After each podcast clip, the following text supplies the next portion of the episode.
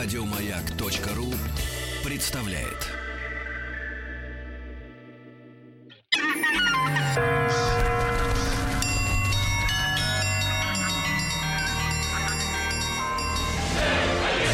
Русский мир. Истоки. Ну что же, друзья мои, никуда не девается русский мир, несмотря на праздники и э, экономические, так сказать, э, глобальные реалии, глобальные, локальные, какие угодно.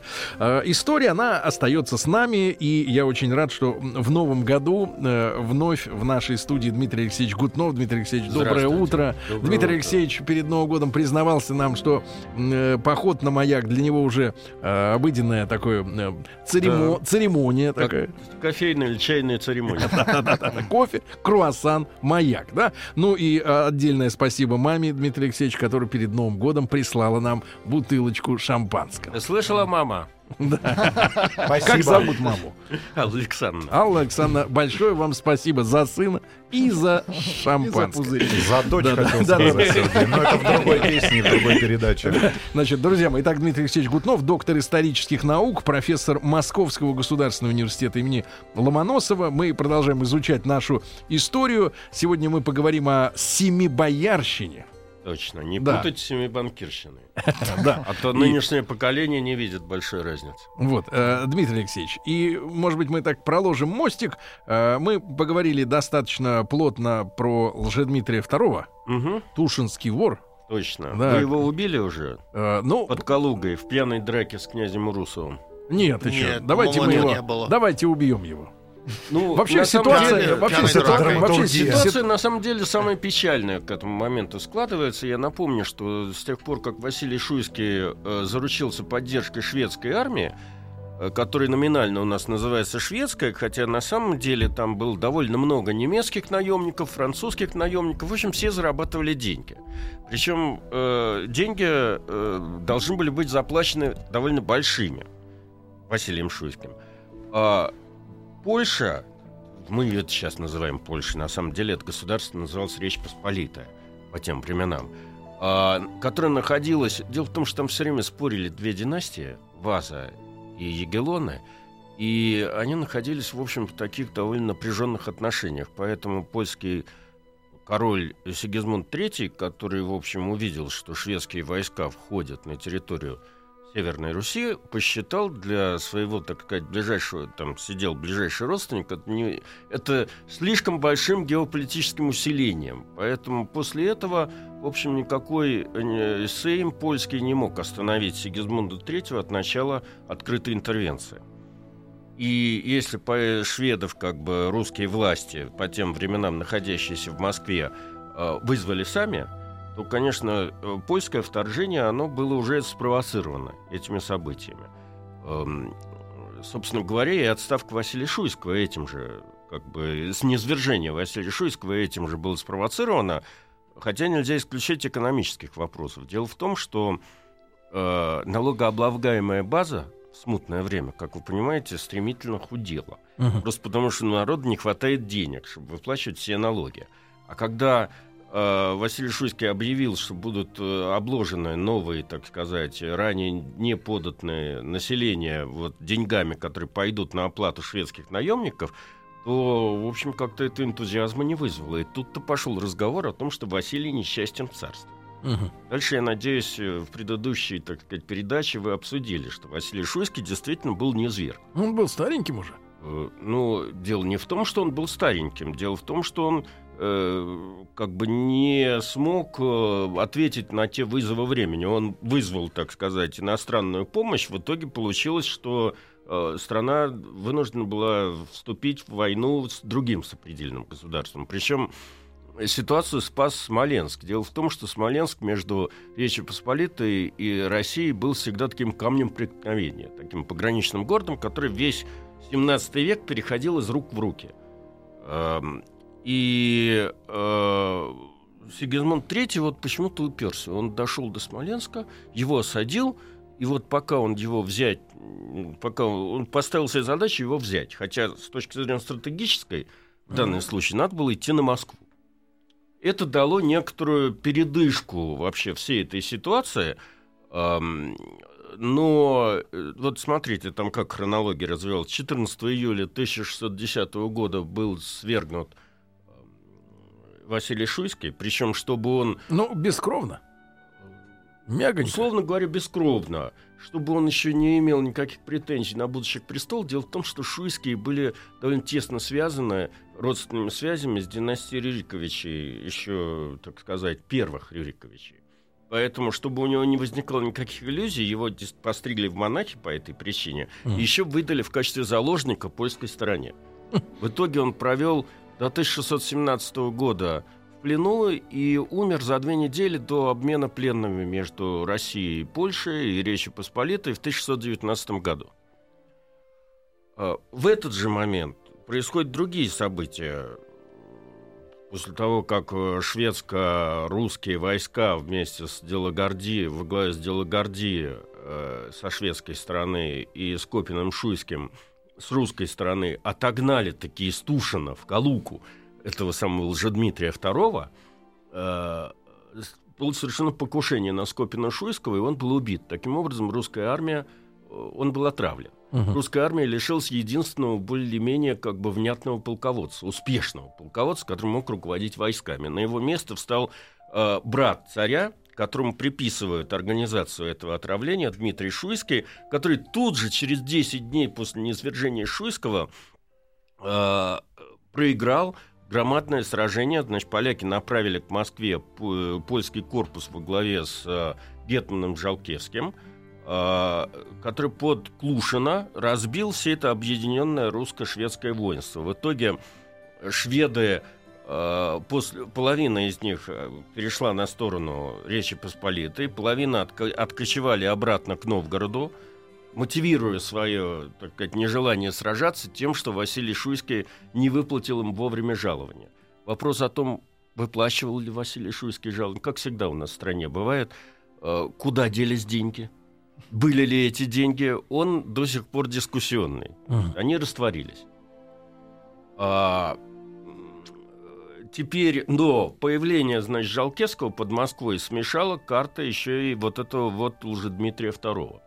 Дело в том, что когда Речь Посполитая не участвовала в русской смуте, то очень многие польские дворяне, шляхтичи, как их там угодно называйте, они э, рассматривали как бы вот это смутное время в России примерно так же, как вот наемники ИГИЛ. То есть они приходили, воевали, уходили, зарабатывали деньги, значит, там присоединялись к разным отрядам. Когда Речь Посполитая объявила войну, то они должны были конно, пешно, оружно под знамена Сигизмунда III явиться под Смоленск. Это привело к тому, что кто-то из них явился под Смоленск, а кто-то э, растворился, опять же, среди этих всех добровольческих отрядов, там, по разным лагерям. Эти лагеря назывались перелетами, то есть этих людей назывались перелетами, потому что они обычно присоединялись к тем, кто побеждает. Мгм. Поскольку победы были примерно как сейчас в Сирии у этой самой оппозиции или там войск Асада локальными, то есть то они победят, то они отступят, то победят, то, то все эти люди давали присягу разным совершенно лидерам, командирам, и э, поэтому одна из главных задач смутного времени была, вообще-то говоря, найти такого человека, который никому не изменял. Не то, чтобы он был семи пядей во лбу, умен, государственный деятель, Не а просто бегал, да? элементарно, да, клятву держал, понимаете? Вот. А, в итоге лагерь этот Тушинский, он начинает распадаться. Ну, то наступает, то некоторое время этот э, уже Дмитрий подходил к Москве, потом он, значит, на- наоборот отступал. В итоге в 1610 году в пьяной драке с князем Урусовым э, Лжедмитрий II был убит, значит, под Калугой. Причина этого, этой драмы там в источниках совершенно различные указываются, включая того, что, видите ли, князь Урусов, который происходил из татарского рода, что-то такое э, не простил э, Лжедмитрию то, что тот э, порешил Каза- Касимовского хана, который там, тоже был в его лагере, провинился, в общем, он его- казнил, вот якобы за это Мгм. его, да, он отомстил Урусов. Но так или иначе, на этом история Лжедмитрия II закончилась.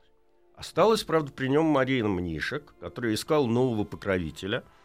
И у нее уже в это время был сын, которого звали Иван Варенок, который будет потом участвовать в выборах одним из претендентов, значит, Мгм. во время выборов 1613 года. И э, она нашла последнего заступника своего, коим оказался казацкий атаман Иван Заруцкий, который вместе с ней откочевал на некоторое время в Донские степи, и вот там как бы лелеяли они надежду вернуться на русский престол под флагом вот этого вот сына Ивана. Дмитрия. Теперь чего у нас тут происходит? Корпус Гетмана э, Жалкесского подошел к Москве. Э, В Москве без времени и без власти. А, Нужно выбирать нового царя. Я говорю, почему нужно выбирать нового царя, потому что уровень образованности в стране и уровень, так сказать, развития политических институтов в стране таков, что никто не знал, что можно жить по-другому. Точнее говоря, э, весь, так сказать, самые смелые настроения русской политической элиты заключались в том, чтобы, если выбрать какого-то царя, то чтобы он подписал крестцеловальную грамоту, которая как бы ограничивает его самодержавные полномочия, в смысле того, чтобы без суда там не убивал бояр, там не отнимал вотчины, не лишал наследства детей. Вот, вот это верх, Кондиции. сказать. Да. На самом деле, это такие олигархические вещи, которые даже в современной жизни встречаются. А, и к реальной такой большой политической э, реформе они не имеют никакого отношения. Но своеобразие ситуации заключалось в том, что никто из этих бояр становиться царем, в отличие от Василия Шуйского, не хотел. Да и при- у них не было как бы династических э, Мгм. никаких э, Прав. прав на это дело. И тогда было принято решение выбрать комиссию, которую мы называем Семибоярщина, по числу этих депутатов, делегатов этой комиссии. Ее ошибочно называют, то есть обычно в учебниках пишут, что по числу бояр в Боярской думе. Бояр в Боярской думе был гораздо больше. А, просто эта комиссия из семи бояр она должна была подготовить выборы новой династии. Вы понимаете, что в условиях, в которых они оказались, когда э, шведы, по сути дела, оккупировали Север, Новгород, Карелу, вот эти все, Ладогу, все эти места, а польская армия Жалкесского стояла под Москвой, никакой реальной армии не было. А, в общем, как бы идея этой комиссии заключалась в том, чтобы прекратить эту всю смуту, значит, надо венчать на царство кого-нибудь из представителей польской династии. Дмитрий чтоб себя- да. А они в то время использовали э, пони- понимание смутного времени для этого Нет, периода? нет, нет. Оно Это- когда появилось? Это позже это появилось. Э, Песни о смутном времени, так называемым, т- появились в э, где-то 30-е годы 17 века, уже при Михаиле Романове, который это все называют смутным временем. Мгм. Вот отсюда идет Понятно. название смута. А, Что же хотели эти семеро? Значит, они выдвинули идею о том, чтобы, ну, естественно, не без помощи Гетмана Жалкесского, который на самом деле был очень талантливым польским дипломатом. И если не дурость короля Сигизмунда III, история могла бы пойти совершенно другим путем. А, Он давил, он давил не только авторитетом там, политическим, но и просто военной силой, которая Мгм. стояла под Москвой. А, Была выдвинута идея венчать на царство сына короля Сигизмунда, королевича Владислава. Естественно, ограничив его польское происхождение разного рода э, различными условиями. Чтобы он принял православную веру, прекратил сношения с католиками, женился на православной. Еще там более мелкие условия. В общем, стал русским. М? Русским стал. Да, стал, стал бы натурализованным русским. Как бы. а, по инициативе Жалкесского была сформирована делегация. В эту делегацию вошел э, этот, Тушинский патриарх Филарет, будущий, ну, во-первых, отец Михаила Романова, отец будущего царя, э, в странном очень статусе. Понимаете, патриарх у нас был. Звали его Гермоген. Он сидел в Москве и крайне негативно относился к идее выбрать на царство иноземного королевича. Он считал, что нужно выбрать того же Михаила Романова, или еще там был такой князь Голицын, значит, Василий Голицын. Ну, э, для того, чтобы, значит, вот как раз этих двух наиболее с точки зрения церкви, а церковь тогда была авторитетом, людей удалить из Москвы, было принято решение их отправить в посольство к Сигизмунду. И где-то в октябре 1610 года под Смоленск, который продолжал героически сопротивляться. На самом деле, я уж не знаю, так сказать, возможности польской армии того времени, не изучал, но Смоленск сопротивлялся 11 месяцев. Понимаете? При всем Год. том, что он находился в полной блокаде и командовал там Михаил Шенин, такой воевода легендарный, и до тех пор, пока не удалось полякам просто про пробить какую-то наиболее старую стену, он бы еще и дальше сопротивлялся, понимаете? А что они там устроили, э, прорвавшись? Нет, ну они просто по дороге, как обычно это делалось в, той, в те времена, наиболее эффективный способ сделать подкопы. Не, не, и... я имею в виду с людьми, когда прорвались. А, там, там осталось из 30 тысяч гарнизона 3 тысячи человек. Я думаю, пленили в основном. По крайней мере, Шенин с остатками оказался в плену. И потом в 1619 году возра... был возвращен по обмену пленными обратно. А, эта делегация прибыла Сигизмунду и вела довольно долгие, до марта 1611 года, мучительные переговоры на предмет э, воцарения Владислава. Сигизмунд то соглашался, то отказывался. В итоге он заявил, что сам хочет стать русским самодержцем. Сам. Не доверяет сыну. И э, на этом переговоры зашли в тупик. Я забыл в этой всей истории рассказать только один момент. Вот когда, поляк, э, когда э, бояре приняли решение все-таки венчать на царство польского королевича, и видя, что э, переговор затягивается, чтобы простимулировать, значит, этот процесс, они рядом с Новодевичьим монастырем устроили присягу, значит, э, москвичей э, королевичу Владиславу э, Жигмонтовичу. И это, этого им оказалось мало, они еще монету напечатали этому памятному событию, который сейчас хранится там в нескольких экземплярах в историческом музее, в музее финансов. Uh-huh музей Министерства финансов. Вот. А, а поскольку вот подобный выбор, который ставился перед русскими людьми, в общем, опять поставил э, Москву, по крайней мере, на грань бунта, то им ничего не оставалось делать, как пустить польские войска в Кремль. Вот это вот было самым тяжелым временем смуты, Угу. Потому что, в общем, как бы помощи ждать было неоткуда. Власть была явно совершенно антинародной, то есть она как бы поддерживала не национальных лидеров и не национальные идеи. И э, ну, в общем, некоторое время было непонятно, что делать. И вот тогда вот э, патриарх... Дмитрий Алексеевич, а мы тогда вот после новостей, новостей спорта, как раз ну. на самом интересном месте сейчас прервемся и продолжим. Потому что а... Тим тоже сейчас в двух светофорах от Кремля. Поляк наш.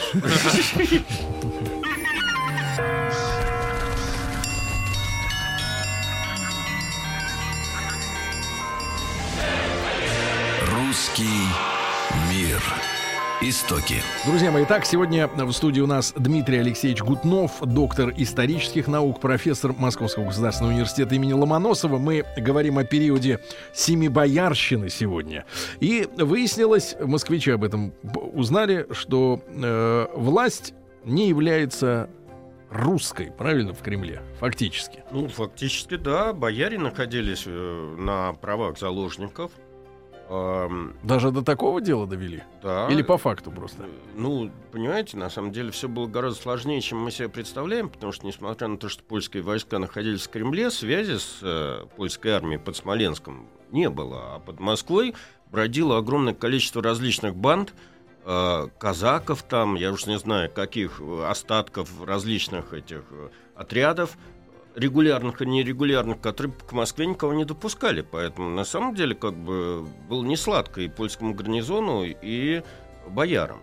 Дело же дошло в конце концов до того, что, э, испытывая недостаток провианта, э, особенно когда туда подошло первое ополчение, э, поляки просто вытолкали лишние рты за ворота, спасибо не перебили. Кремля, и вот таким образом Михаил Романов, между прочим, оказался в Костроме, где он где потом к нему посольство ездило для того, чтобы просить его стать царем. То есть он находился с поляками в Кремле вместе? Конечно. Ну, вообще говоря, когда мы говорим о Михаиле Романове, надо иметь в виду, что мальчику было 16 лет. Он ничем себя не проявил, какими-то там патриотическими настроениями особенно не страдал. Да, сидел с матерью и ну, как, как бы, э, вообще-то говоря, когда его попросили взять царство, он поначалу долго и упорно отказывался. Только получив определенные гарантии, он согласился на это дело. Тем более отец Филарет, который был в делегации к Сигизмунду в, в марте 611 года вместе с другими членами посольства тоже попал в плен и оказался в Речи Посполитой в Кандалах. Вернулся только в 1619 году. Понимаете? А чем занимались поляки вот э, внутри Кремля? Ну как, гарнизонная служба, пока был порядок, э, гарнизонная служба. Гетман Жалкевский, который был человеком умным, быстро смекитил, что отсюда надо делать ноги. То есть он как бы заранее предполагал, как будет развиваться событие.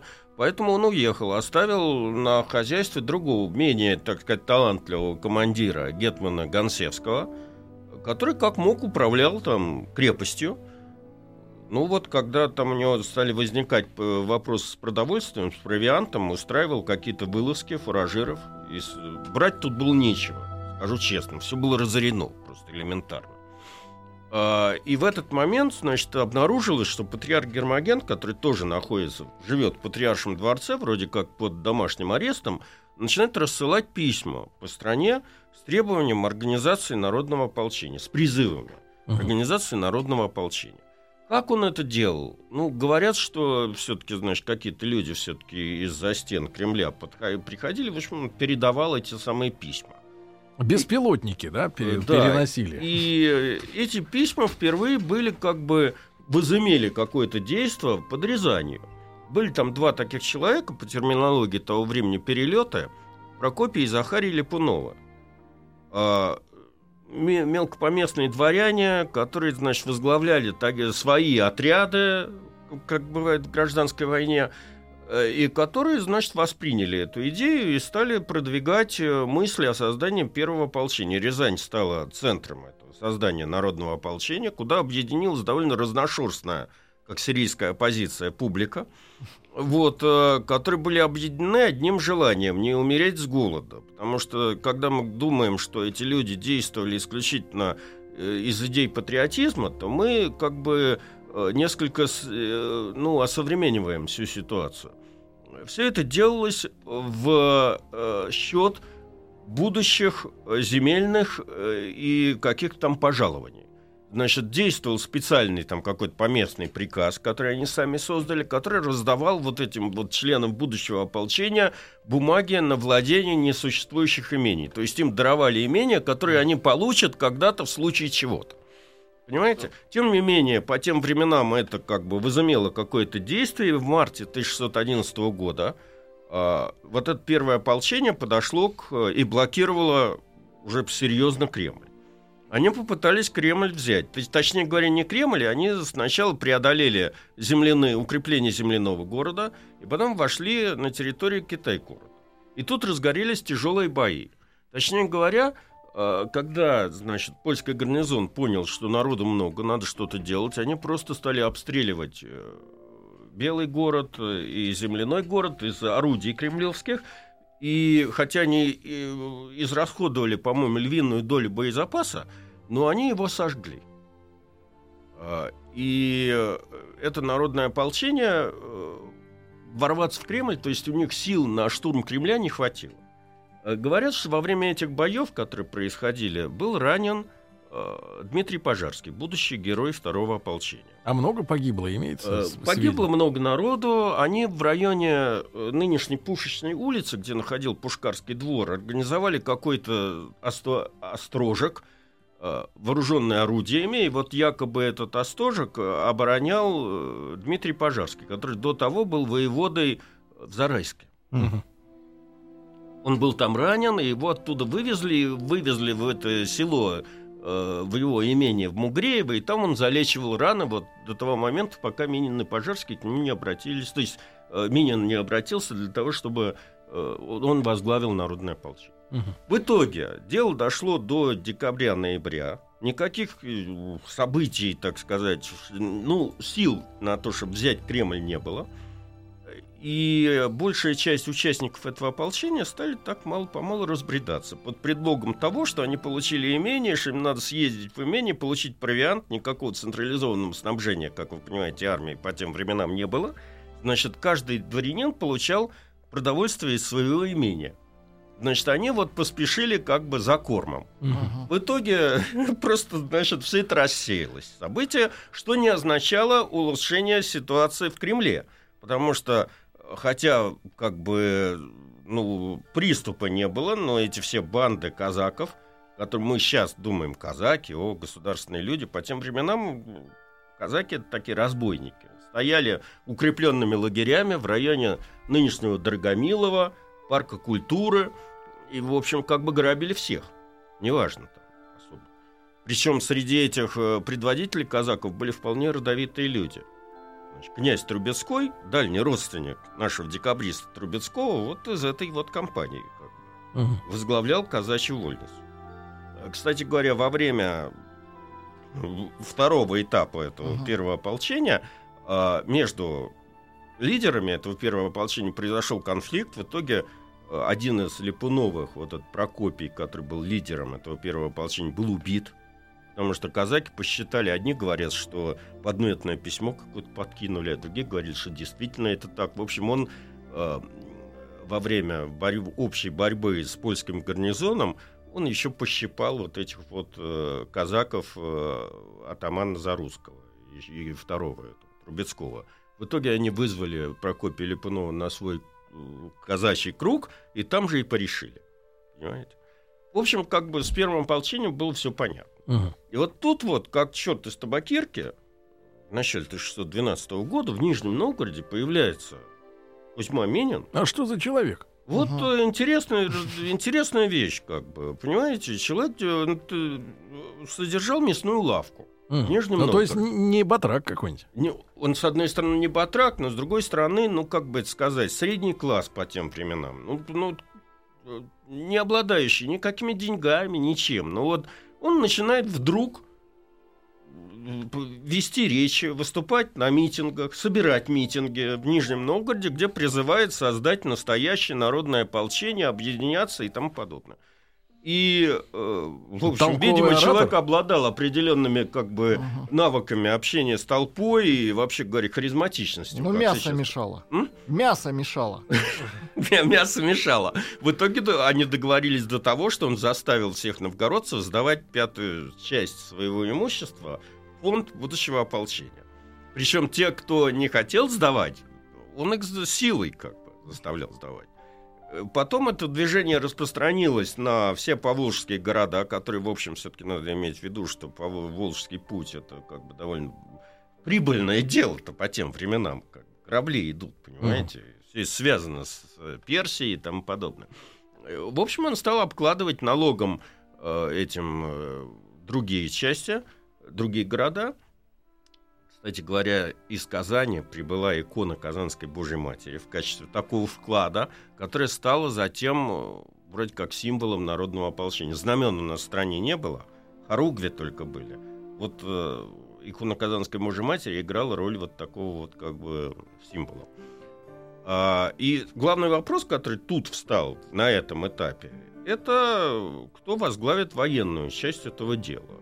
Тут стали искать, как я уже сказал, человека не, не, не шибко, может быть, и талантного в военном деле, но человека, который никому никогда не изменял, понимаете, который при- не, не переприсягал.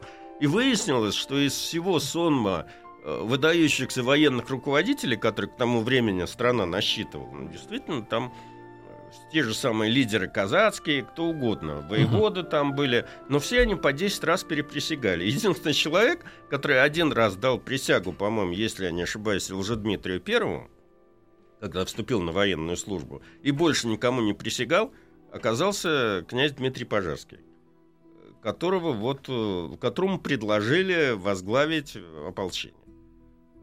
После советов с э, рядом духовных лидеров он согласился. А вообще-то говоря, второе народное ополчение должно было выступить в поход в 1613 году. Однако случились следующие события. Пал Смоленск, Мгм. А, Сигизмунд III озаботился, так сказать, все-таки положением гарнизона в Москве. И эм, туда был отправлен отряд Гетмана Хаткевича. Довольно внушительный отряд к Москве из-под Смоленска с тем, чтобы деблокировать город.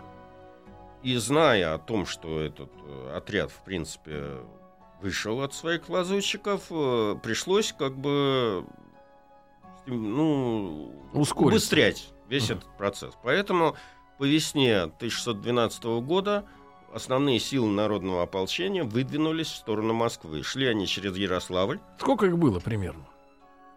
Ой, э, вы знаете, там же формирование шло по мере э, продвижения. Ага. Это почти как крестьянская война. Они проходят, значит, э, выдвигают лозунги, кто-то к ним присоединяется, они проходят следующую территорию. Одни остаются, другие приходят, подходят, поэтому такая динамическая цифра. Ну, хотя бы порядок. Ну, поначалу у них было 3000 ратников, потом 5000. Где-то около, к Москве подошло где-то около 20 тысяч человек, насколько А я понимаю, только сидело? ополченцев.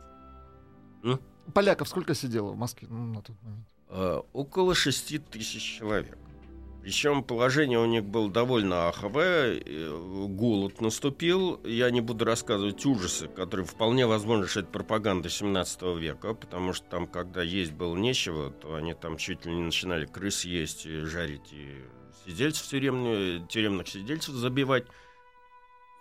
Не могу сказать, было ли это так или, нет на самом деле.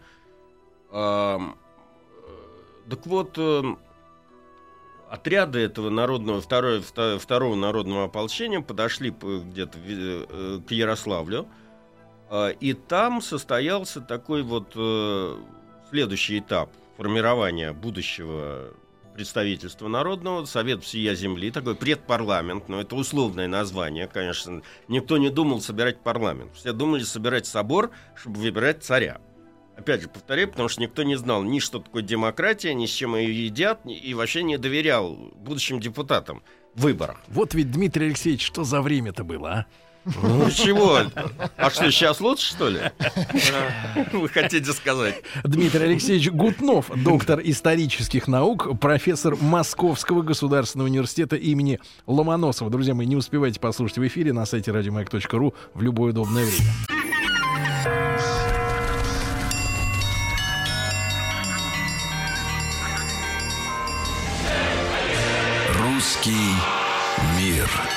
Истоки. Итак, с Дмитрием Алексеевичем Гутновым продолжаем мы разговор о смутном времени. И вот э, близится развязка, да, весна 1600, пардонте, 12 года. Да. Так вот, на этом совете всей земли было принято окончательное решение о том, что э, будет выбор царя и что надо будет собирать земский собор.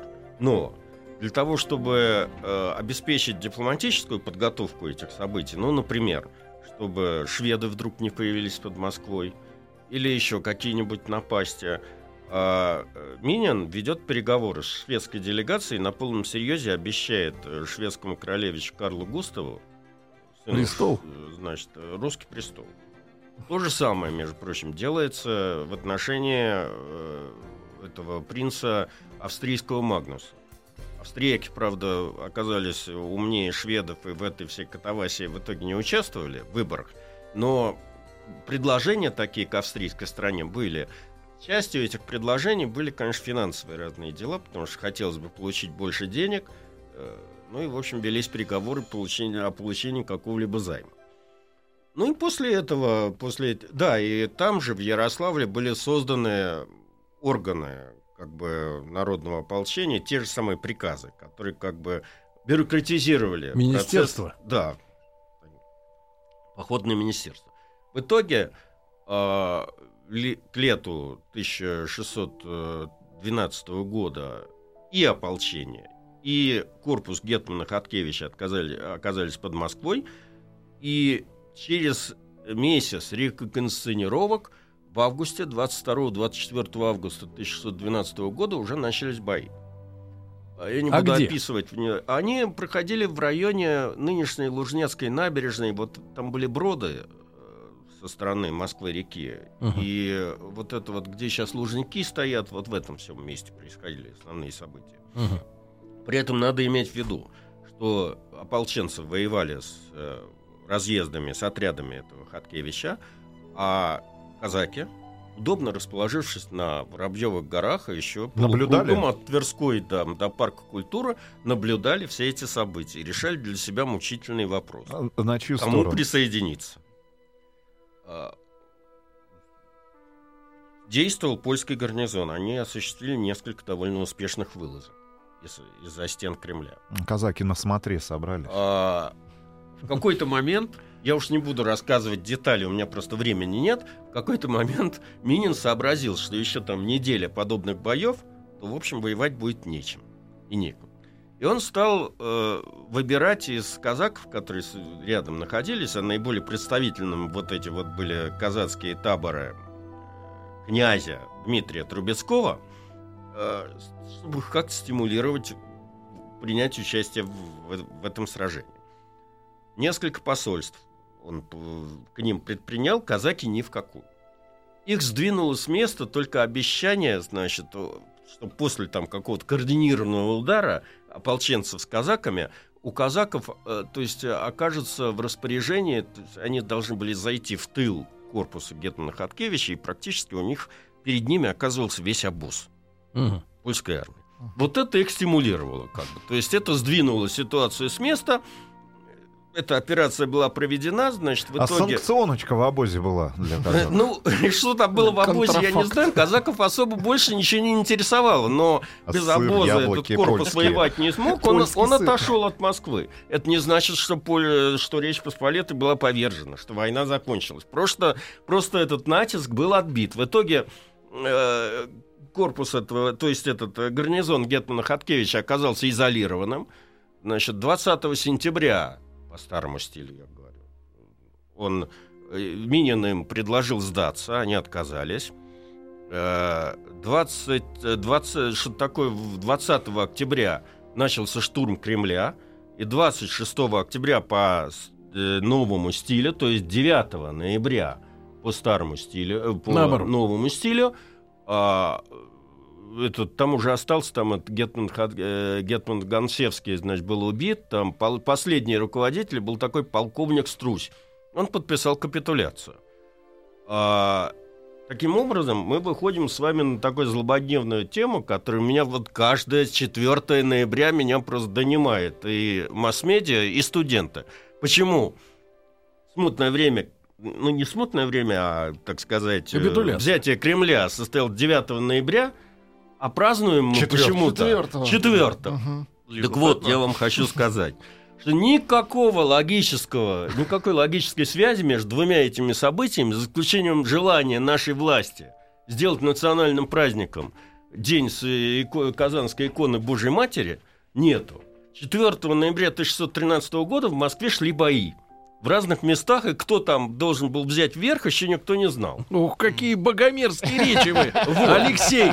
Почему? да. Ученые. Да. почему? Речи. Да, с какого будуна, условно говоря, вот это вот все происходило, понять нельзя в верхах нашей власти. Ну ладно. А, И вот после этих событий, собственно говоря, э, возникло два вопроса. Действительно, надо было выбирать, ну, выполнять обещания, собирать Земский собор, выбирать новую династию. И вот тут-то вот началось самое интересное. Видимо, я не успею рассказать Ну, хоть начнем чуть-чуть. но мы начнем. А, Дело в том, что выяснилось, что кандидатов на русский престол пруд пруди. Я вот, если успею, только начну перечислять. А, Законно венчанная царица Марина Мнишек в этот момент находилась под охраной Зарусского в Донских степях. Ее сын, если считать уже? Дмитрия II, значит, э, реально Дмитрием, она в нем признала своего мужа, значит, э, поскольку в отсутствии фотографий, в других средств технических по тем временам, иначе как свидетельские показания в расчет не принимались, Иван Варенок этот тоже был претендентом на русский престол.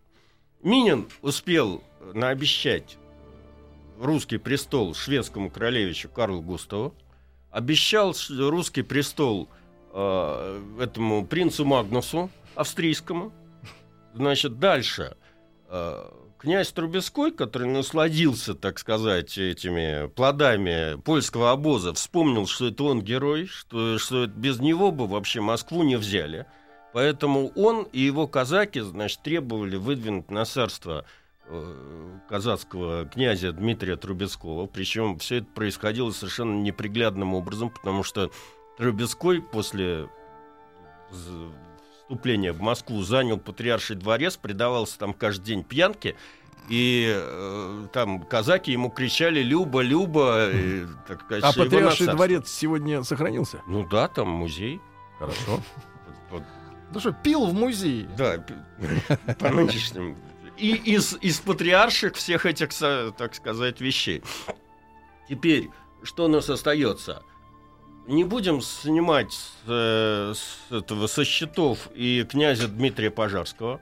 А, вообще-то говоря, русская политическая элита пыталась принизить заслуги этого человека, и поэтому, э, в общем, походило довольно много слухов, довольно э, записанных слухов угу.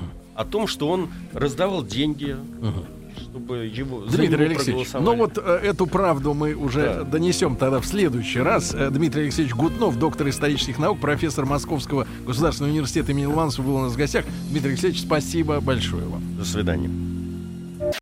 Еще больше подкастов на радиомаяк.ру